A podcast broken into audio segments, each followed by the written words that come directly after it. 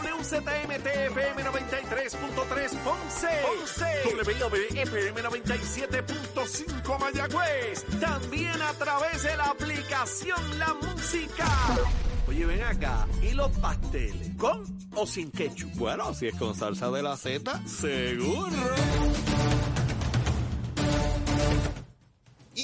Comenzamos nuestra segunda hora aquí en Nación Z Nacional. Mis amigos, soy Leo Díaz. Estamos a través de Z93, la emisora nacional de la salsa, la aplicación La Música y nuestra página de Facebook de Nación Z. Tenemos en línea telefónica a la licenciada Vanessa Santo Domingo, comisionada electoral del Partido Nuevo Progresista. Saludos, Vanessa. ¿Cómo está? Buen día. Sí, buenos días, Leo. Saludos a ti y a todos los radioescuchas. Vanessa, eh, tuvimos hace eh, eh, en la pausa o en el segmento anterior, debo decir, al licenciado Francisco González nos estuvo hablando sobre el aspecto jurídico del caso que se está llevando por parte del presidente del Senado contra el gobernador de Puerto Rico en la presidencia de la comisión. Discutimos con él el aspecto jurídico. Ahora quiero ir al aspecto operacional, por eso te, te llamé y te agradezco eh, tu participación.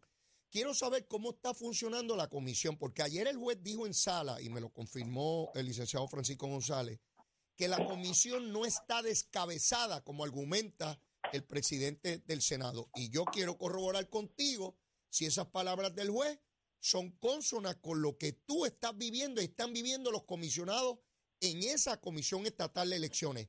¿Cómo está funcionando la comisión, Vanessa? Pues mira, tengo que decirte que a mí me sorprendieron mucho las palabras del, del abogado del presidente del Senado porque denota desconocimiento de cómo estamos operando en la Comisión Estatal de Elecciones. Y es que todos los miércoles nosotros tenemos nuestras reuniones de comisión. Quien las preside es Jessica Padilla, no es más nadie. Cuando no hay unanimidad entre los comisionados, quien resuelve la controversia o la moción que está sobre la mesa es la presidenta alterna, Jessica Padilla, quien rige los trabajos y le da instrucciones a los directores y subdirectores de cada uno de los departamentos es la presidenta alterna Jessica Padilla y las funciones que lleva a cabo las hace conforme a lo que establece el artículo 3.7 del Código Electoral, que en caso de que no exista un presidente en propiedad, quien va a continuar los trabajos es la presidenta alterna hasta tanto se nombre y juramente su sustituto. Quiero saber si algún procedimiento establecido por ley o reglamentario en términos del curso ordinario que llevan las candidaturas, que las mismas fueron abiertas ya el primero de diciembre, si algún proceso se ha impedido, limitado, atrasado en virtud del planteamiento que hace el presidente del Senado ante el tribunal. Tampoco. Tenemos que recordar que los procesos primaristas eh, de cada partido los rige cada, cada comisionado electoral del partido que se encuentra teniendo esa primaria. Así que si el Partido Popular tiene algún problema con relación a su primaria o falta de organización, responde a la falta de diligencia de su comisionada, eh, de su comisionada en propiedad y su comisionado alterno, que es Toñito Cruz. En el caso de nosotros, todo está transcurriendo con normalidad porque nosotros nos preparamos con anticipación. Incluso el día que comenzamos la erradicación de candidatura, nosotros presentamos alrededor de 90 expedientes. ¿Cuántos expedientes presentó el Partido Popular? 36 expedientes. Eh, te pregunto, porque el licenciado Francisco González nos explicaba que la argumentación que hacen los abogados en representación del presidente del Senado parecería que comparan la Comisión Estatal de Elecciones como una agencia tradicional de gobierno. Y él nos explicaba precisamente esa funcionalidad donde la presidenta de la comisión no es la que lleva de día a día los asuntos. Por ejemplo, tú nos acabas de señalar que la primaria de cada partido la corre, la dirige cada partido político. El PNP, ¿tú tienes alguna injerencia dentro de la primaria del Partido Popular? Claro que no. ¿Y la presidenta de la comisión tiene alguna? No solamente cuando se trae ante la consideración de la comisión de primaria compuesta por la presidenta y, la, y, el, y el comisionado de cada partido y hay que resolver una controversia. Se resuelve por esa comisión de primaria y en caso de que alguien esté en desacuerdo de lo que establece la comisión de primaria, acude mediante revisión judicial al tribunal de primera instancia. O sea, aquí los mecanismos están establecidos. No hay una laguna en la ley. Lo que pasa es que aquí los, no sé si es parte de la retórica, pero a mí me parece que los abogados del Partido Popular desconocen la forma operacional de la Comisión Estatal de Elecciones. Yo nunca había visto a este abogado llevando casos eh, eh, en contra de la comisión ni en contra de ninguno de los comisionados.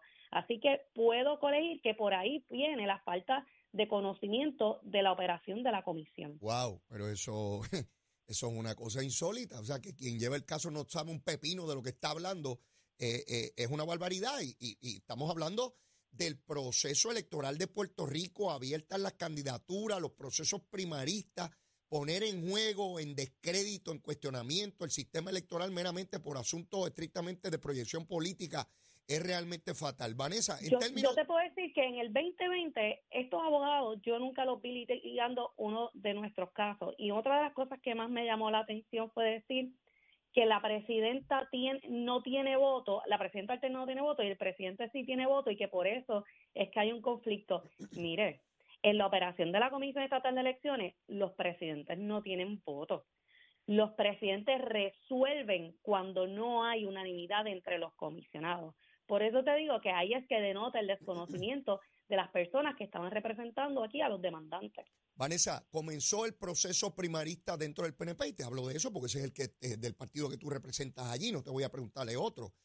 En términos de erradicación de candidatura, ¿te sientes contenta, satisfecha con la cantidad de, de, candidaturas que ya se han planteado? ¿Entiendes que hay atraso en términos de los candidatos dejándolos para última hora? ¿Cómo va eso? Mira, yo tengo que decirte que en el caso de nosotros estamos sumamente adelantados. Lo que nos falta es la presentación de los expedientes de algunos candidatos eh, a, eh, a, a, las alcaldías o alcaldes incumbentes. Cuando, cuando, tú llamas presentación de, de expedientes, ¿qué, ¿qué es eso? Es que a mí me tienen que, en primera instancia, tienen que presentar en la plataforma de la comisión una intención de candidatura. Ajá. Luego que presenten esa intención de candidatura, van a bajar una serie de documentos que tienen que completar y presentarlos físicamente ante la directora de erradicaciones de nuestra oficina, que es Rosa Bellón.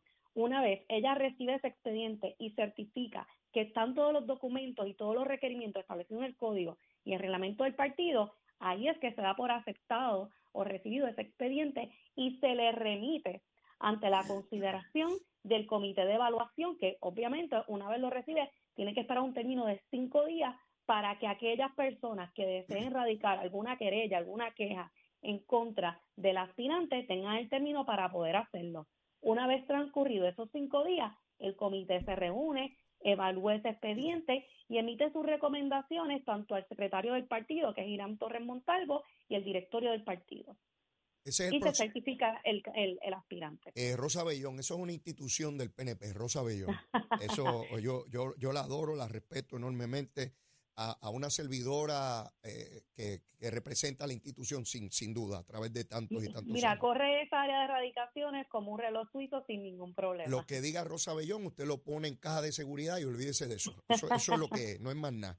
Este, Mira, Leo, nosotros, eh, una vez me preguntaron que cuál era mi mayor talento y mi talento es reclutar las mejores personas.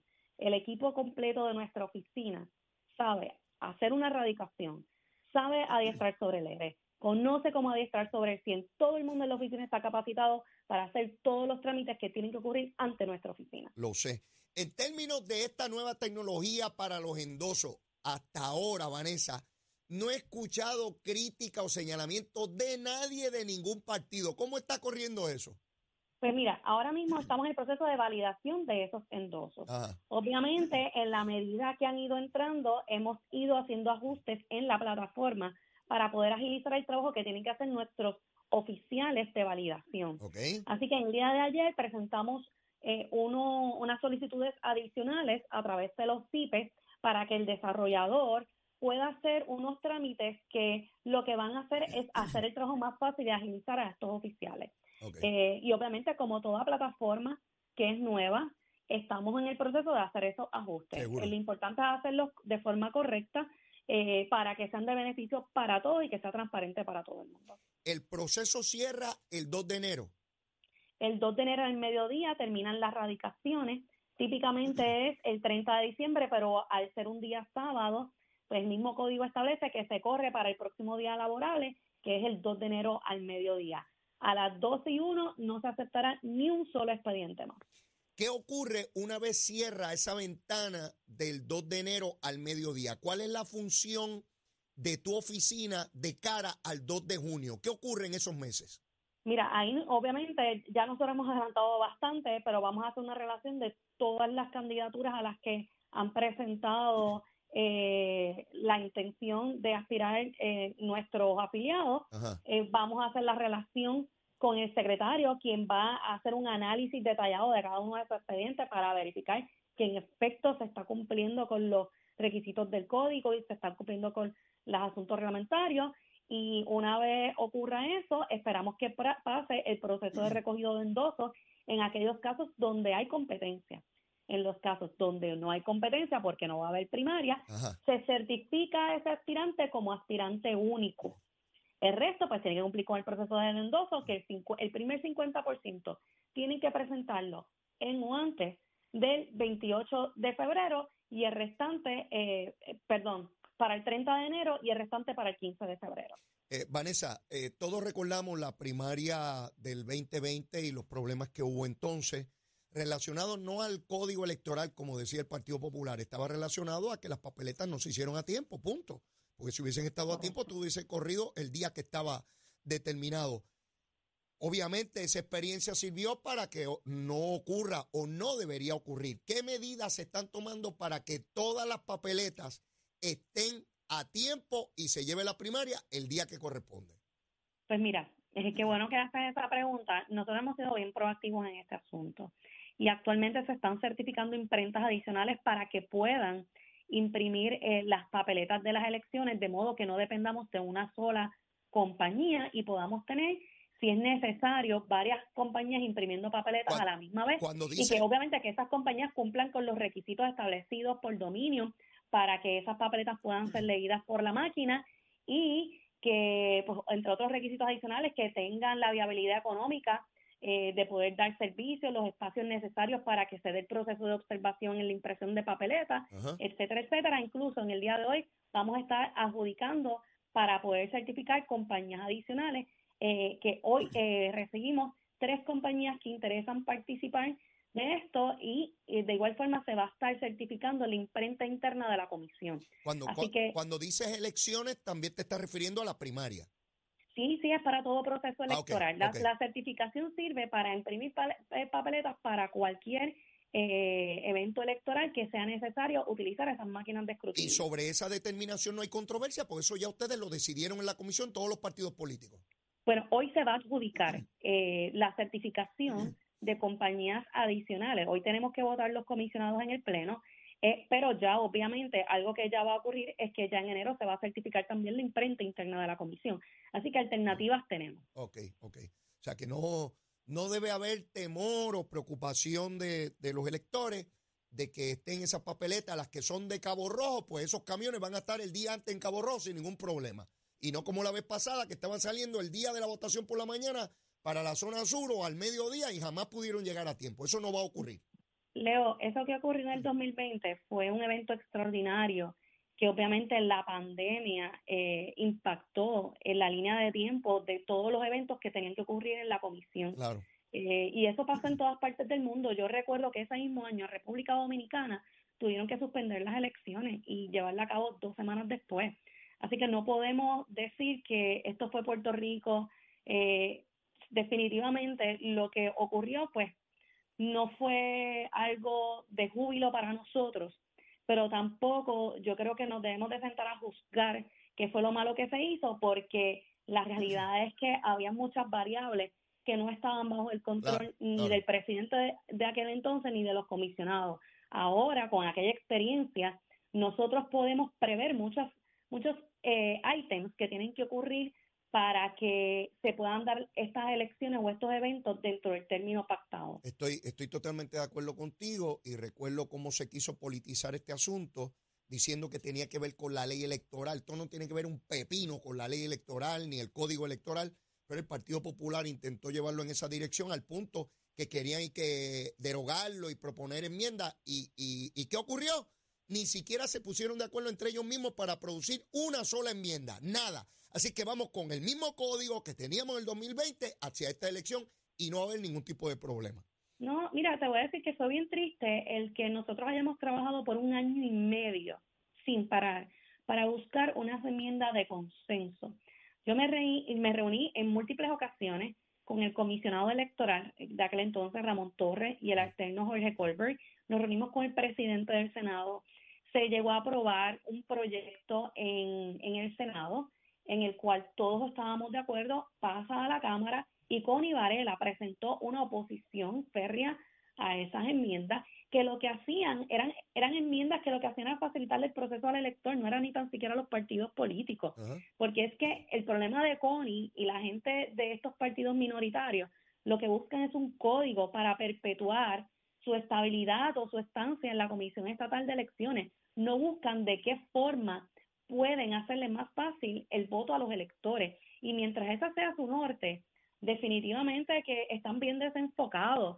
Eh, aquí nosotros, eh, yo recuerdo que en estos días nos estaban hablando de si el Partido Nuevo Progresista estaba de acuerdo con un concierto de Bad Bunny que se iba a dejar entrar a todos los electores que tuvieran tarjeta electoral. Mire, el Partido Nuevo Progresista es el partido que cree en la inscripción y que cree en que todos los electores tengan a su mano su asiento electoral y administren su asiento electoral. Por eso es que nosotros creamos el registro electrónico de electores. Eso es de este código electoral del 2020. Los endosos electrónicos, eso es de este código electoral del 2020. El voto por correo para nuestras personas de 60 años o más o de todos los electores y ampliar esas categorías. Eso es del PNP, el código que se aprobó en el 2020. Lo que pasa es que hay gente que no les gusta, pero la realidad es que nosotros somos los que hemos adelantado estos procesos de inscripción y de transferencia y de, sobre todo sobre la legalidad del asiento electoral del elector. Excelente. Vanessa, agradecido enormemente por tu participación, muy valiosa la información para que los electores sepan el estatus de la situación y que no deben preocuparse, que vamos camino a primarias y elecciones y que el pueblo democráticamente decida quiénes son sus dirigentes. Mucho éxito, Vanessa. Éxito a ti, Leo. Gracias. Bueno, escucharon, Yo hay que, no hay de qué preocuparse, hay que seguir mirando los procesos y cómo adelantan.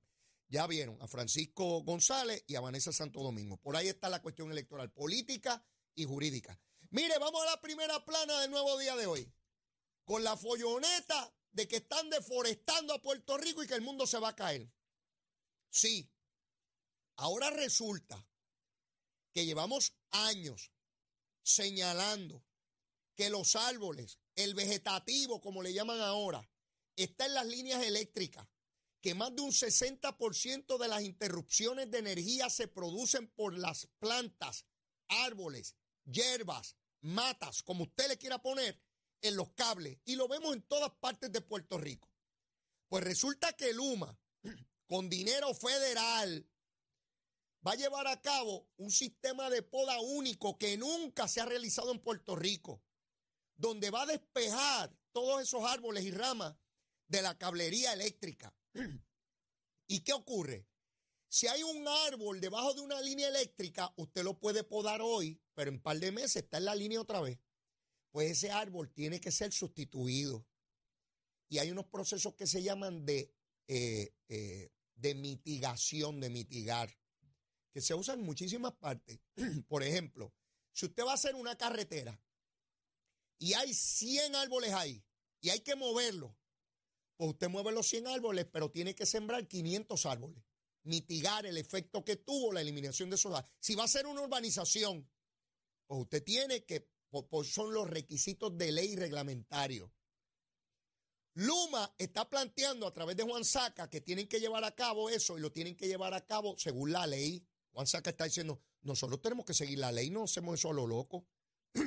pues ya salieron los folloneros los que dicen que eso no se puede hacer porque va a traer un grave problema en Puerto Rico. Y no faltará quien diga que los árboles, claro, esto no es a lo loco, tienen que haber unas medidas. Salió un dasónomo, el dasónomo es, deja ver este señor aquí, que yo nunca lo había visto, pero lo veo por primera vez aquí. Salió, ¿cómo se llama él? Ariel Lugo, la primera vez que lo veo. Es dasónomo. Estas son las personas que se encargan. Le voy a leer la definición porque no quiero cometer errores. Y dice la Real Academia de la Lengua, los españoles, los que saben, los de la lengua larga.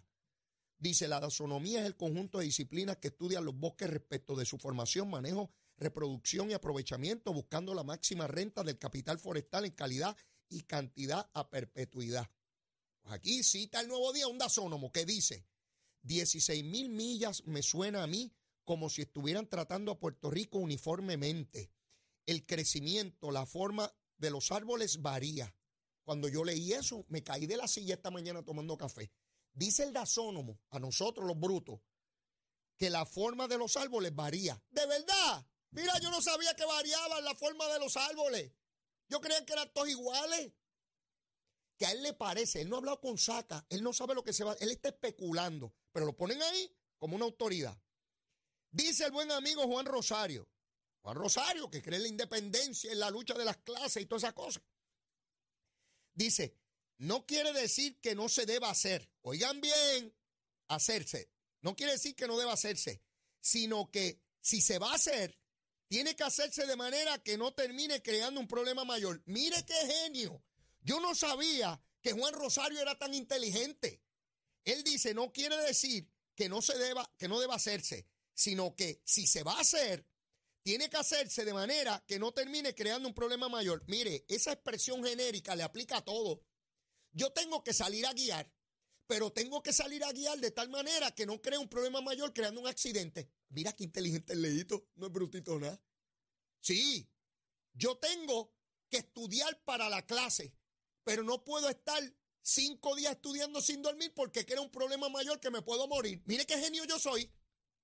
Pero el mismo amigo Juan Rosario dice que él propuso cuando estaba en la autoridad como representante del interés público que esto había que hacerlo. Cuando él lo propuso había que hacerlo pero que ahora es peligroso porque hay un problema de, cambio climático. ¿Usted se da cuenta lo que es la manipulación? Nos quejamos porque los cables están llenos de mata. Hay que eliminar el árbol. No, pues ahora no lo puedes eliminar. ¿Y qué rayo hacemos? ¿Nos tiramos al mar para que nos coman los tiburones? Yo le pregunto a todos estos genios. Pero mire, está el licenciado Fernando Llovera. Ferdi estudió conmigo, buen amigo, nos graduamos juntos en la Escuela de Derecho.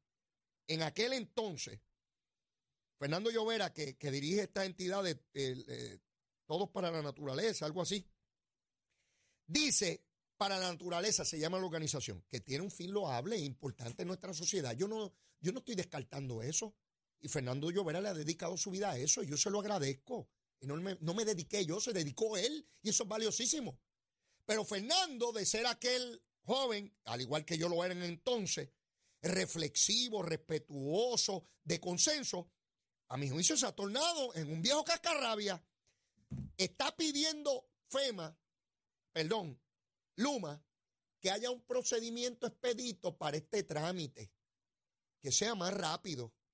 Fernando Llovera dice que él se opone a cualquiera, que él se opone a cualquier dispensa.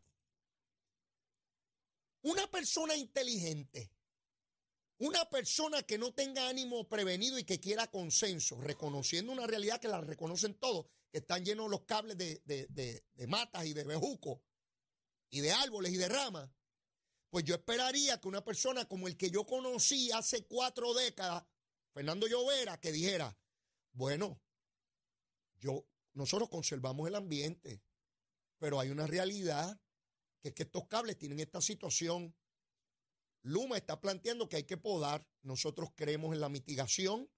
Estamos disponibles para asesorar, aconsejar y, si posible, llegar a unos acuerdos de unos entendidos, unas dispensas en ciertas áreas, zonas o espacios. Esa es la contestación inteligente y presentable en sociedad que yo esperaría de Fernando Llovera o cualquier pájaro o pájara que tenga alguna dirección en Puerto Rico, en una entidad pública, privada o de lo que sea. Pues él dice que él se opone a cualquier dispensa. Ah, pues sí, pues nos entraremos a tiro todos aquí. Los que quieren luz le entrarán a tiro, los que no quieren que se, se corte un árbol. Y estos son las personas, estos son los ácratas, estos son las personas cultas, los informados, los que saben. Ven cómo es la folloneta. Y no duden los de lucha si entreganó. Eliezer Molina y cuatro colvejos más por ahí, en chancleta y pantalones cortos, haciéndole huelgas a Luma porque quieren despejar. Mire, al lado de mi casa podaron, hicieron una poda inmensa. Y ya hay de estos árboles que crecen silvestres, que, que ya, ya están creciendo, en un par de meses van a estar en la línea otra vez. Hay que sacarlos de ahí. Yo no quiero que se me vaya la luz y creo que mis vecinos tampoco. Pues si eliminamos ese árbol, pues ponemos cuatro más para allá donde no hay ningún cable. ¿Cuál es el problema con eso? ¿Cuál es el problema? Pero hoy está en primera plana, porque hay que crear la gran folloneta. Sí, la folloneta, lucha así entrega, ¿no? folloneta aquí, folloneta allá. Y como la fiesta de San Sebastián, voy subiendo, voy bajando, con la folloneta disfrutando. Sí, por ahí vamos. Tengo que ir a una pausa. Y luego de la misma, debe estar Edwin Rivera por aquí. Estoy loco por tenerlo en esa silla para hacerle unas cuantas preguntas. Joven, vamos a ver cómo piensa aquí en Z93. Llévatela, chero. Buenos días, Puerto Rico. Soy Manuel Pacheco Rivera con el informe sobre el tránsito. A esta hora de la mañana ha comenzado a reducir un poco el tapón en algunas de las carreteras principales del área metro. Sin embargo, se mantiene taponada la autopista José de Diego desde Bucanán hasta el área de Atorrey en la salida hacia el Expreso de las Américas y la carretera número 2 en el cruce de la Virgencita y en Candelaria en Toa Baja y más adelante entre Santa Rosa y Caparra. Además, en el área de San Patricio donde más temprano ocurrió un accidente. Por otra parte, a la 165 entre Cataño y Guaynabo en la intersección con la PR22, la PR5 a la 165 y la 199 en Bayamón y la 176, 177 y 199 en Cupey. Por otra parte, la autopista Luisa Ferré entre Montelledra y la zona del Centro Médico de Río Piedras y más al sur en Caguas y la 30 desde la colindancia de Junco Sigurabo hasta la intersección con la 52 y la número 1. Hasta aquí el tránsito, ahora pasamos al informe del tiempo. Para hoy miércoles 6 de diciembre, el Servicio Nacional de Meteorología pronostica para todo el archipiélago un día principalmente ventoso, soleado y cálido. Sin embargo, algunos aguaceros se esperan en el este para la mañana y en el sur para la tarde algunos chubascos. Hoy los vientos se mantienen generalmente del este-sureste de 6 a 12 millas por hora con algunas ráfagas de sobre 20 millas por hora y las temperaturas máximas estarán en los altos 70 grados en las zonas montañosas y los medios altos 80 grados en las zonas urbanas y costeras. Hasta aquí el tiempo les informó Emanuel Pacheco Rivera. Yo les espero en mi próxima intervención aquí en Nación Z. usted sintoniza a través de la emisora nacional de la salsa Z93. Te desea Z93, la emisora de la salsa. El